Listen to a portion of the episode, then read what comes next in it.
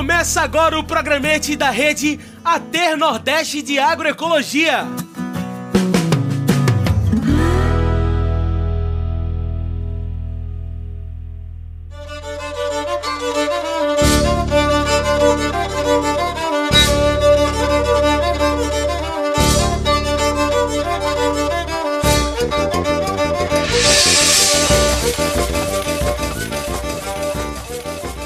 Olá pessoal, meu nome é Jane Lopes e estou aqui com João Lucas na quarta edição do programete da Rede Até Nordeste de Agroecologia. Hoje nós vamos conversar sobre como as mulheres exercem um papel importante para a alimentação e saúde das famílias e comunidades. Olá, Jane, que bom podermos falar desse assunto porque esse papel vai muito além da cozinha, do domínio que muitas mulheres têm da arte do sabor. Estamos falando de conhecimentos ancestrais, mas também de um legado de cuidado com o meio ambiente, as pessoas e a natureza, passados de mãe para filha. Sabe, João, depois que escutei o programete número 3 no mês passado, eu fiquei pensando muito em toda essa tradição de cura, de cuidados com a saúde, que é ligada às mulheres. São parteiras, benzedeiras, rezadeiras, raizeiras e curandeiras. Na agroecologia também é evidente o protagonismo da mulher em todo o ciclo da produção.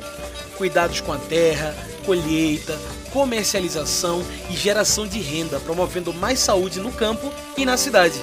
Essas mulheres entendem que, para ter saúde, é necessário que o ambiente à sua volta não esteja doente. É preciso cuidar do entorno no qual a família está inserida. É verdade, têm sido as mulheres as principais guardiãs da nossa agrobiodiversidade, pela proteção das diversas espécies de plantas e animais e também pela preservação das sementes nativas. Quando elas cuidam de sua propriedade, do seu quintal, estão na realidade cuidando de uma região inteira. Isso é muito importante, porque é essa preservação que garante alimentos mais saudáveis e mais ricos em nutrientes que colaboram para o nosso bem-estar físico e mental. É o que garante que vamos ter disponíveis todos os carboidratos, proteínas, gorduras, vitaminas, sais minerais e fibras que são importantes para o equilíbrio da saúde. Um bom exemplo dessa preservação é o trabalho das mulheres com os quintais produtivos, esses espaços fundamentais nas nossas casas. São verdadeiras reservas da agrobiodiversidade, porque ali encontramos folhas, hortaliças, frutas, verduras, legumes, plantas medicinais, matos de comer, ovos e até animais, como galinhas e outros pequenos animais. Sem falar que as famílias que cuidam do seu quintal gastam bem menos com compras no mercado. E também não se arriscam a comer alimentos que não sabem a origem, né? Se foram produzidos com água boa para o plantio, se estão envenenados pelos agrotóxicos ou não, se contém conservantes e aquele monte de substâncias que a indústria bota para dar cor e sabor no produto e para fazer durar na prateleira e que nós sabemos que não faz bem ao nosso organismo.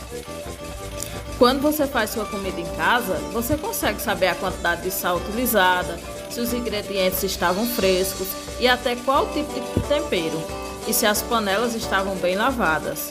Dá até para mandar um bocadinho para a vizinha, para uma amiga, do gosto que é saber que a nossa comida é saudável e bem feita. É, para além do espaço da casa, eu percebo que as mulheres vêm se destacando e ocupando espaços onde no passado elas não poderiam participar, principalmente devido ao sistema de patriarcado que as restringia de vários direitos. Aqui no interior, eu sempre observei essa importância, esse destaque das mulheres, mas nem todo mundo dá valor, né? Pois é, menino. Pelo que eu tô vendo aqui no nosso papo, as mulheres têm sido há muito tempo como um tipo de gerente, né? Aquela pessoa importante que sabe cuidar de tudo. Vou até perguntar à voinha se ela já tinha reparado que ela era a gerenta da família. É sim, e repare, temos que valorizá-las e lembrar que a missão do cuidado não é só delas, que devemos estar juntos e colaborar com tudo, dentro e fora de casa, para não haver acúmulo de atividades sobre elas, gerando a sobrecarga de trabalho que é a realidade de muitas. Pois é, isso não está certo. Nós, mulheres, realizamos papéis importantes na sociedade como um todo. Ocupamos espaço de incidência política, lutamos pela igualdade entre todas as pessoas e não podemos abrir mão dessa participação. Mulher vida, nenhum a menos. Isso mesmo. O novo normal é agroecológico e sem feminismo não há agroecologia. Eu adorei esse nosso papo de hoje, João. Gratidão pela partilha. Até o nosso próximo encontro. Eu também, Jane. Nos vemos em breve. Até a próxima.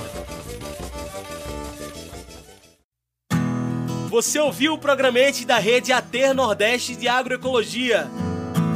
A Rede Ater Nordeste de Agroecologia é composta pelo MOC, SASOP, IRPA, Fundação APAEB, CETRA, ESPLAR, ASPTA, PATAC, Centro Sabiá, Caatinga, Diaconia e o Centro Dom José Brandão de Castro.